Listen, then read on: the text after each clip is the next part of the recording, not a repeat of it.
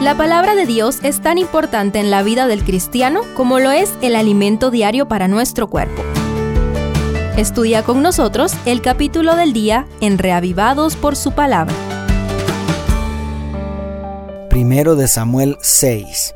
El capítulo anterior acabó con la desesperación de los filisteos porque la presencia de Jehová estaba causando estragos entre ellos.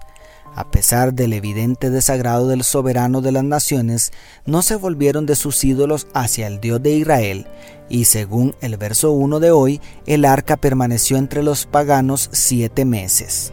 Acompáñame a estudiar el desenlace del secuestro del arca del pacto. Primero, ¿cómo expiar el pecado? Ante la humillación del dios Dagón, ante las insoportables plagas y la mortandad que se había desatado entre los filisteos, Convocaron a sus sacerdotes y adivinos para pedir consejo. Los sabios dijeron, si enviáis el arca del Dios de Israel, no la enviéis vacía, sino ofrecedle una reparación. Entonces seréis sanos y conoceréis por qué no se apartó de vosotros su mano, según el verso 3.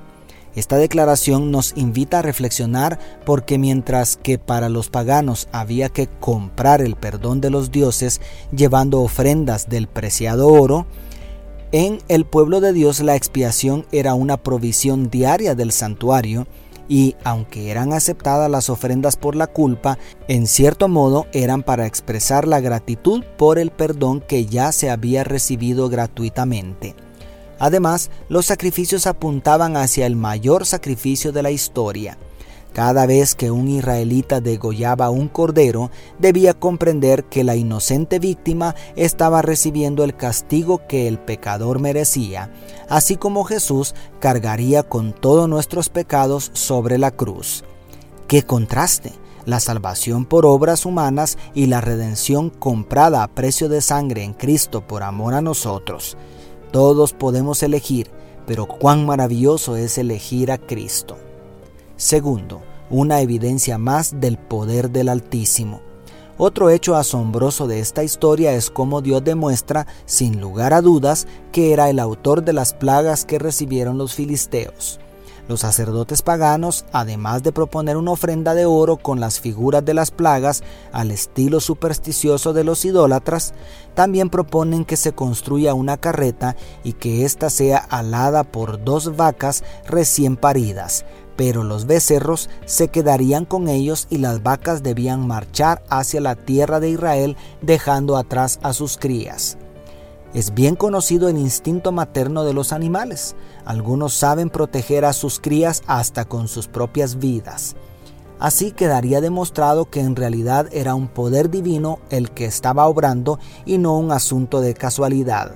Los filisteos contemplaron asombrados cómo las vacas iniciaron su marcha hacia Bet Semes sin desviarse ni a derecha ni a izquierda y sin volver atrás a pesar de escuchar el lamento de sus crías.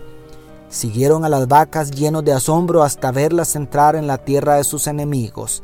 Aquellos enemigos de Israel estaban recibiendo una confirmación inequívoca del poder del Dios de Israel.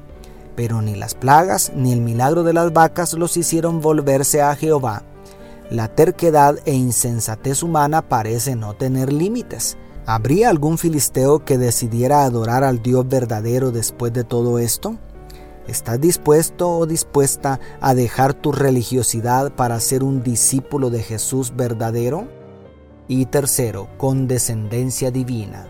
En medio de las plagas y la mortandad que permitió Jehová, el Dios de Israel, contra los filisteos que se atrevieron a secuestrar el arca del pacto, símbolo del trono del Altísimo, símbolo de su majestuosa presencia, aún en medio de todas las desgracias vemos la tierna compasión y condescendencia del Todopoderoso.